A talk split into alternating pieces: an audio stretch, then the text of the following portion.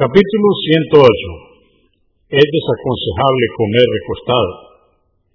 746. Narró Abu Yuaifa wa ibn Abdullah, que Alá esté complacido con él, que el mensajero de Alá, la paz de Dios con él, dijo, no como recostado. Al-Bukhari, volumen 9, número 472. 747. Anás, que Alá esté complacido con él, dijo, he visto al mensajero de Alá, la paz de Dios con él, sentado humildemente en cuclillas, comiendo dátiles. Muslim 2044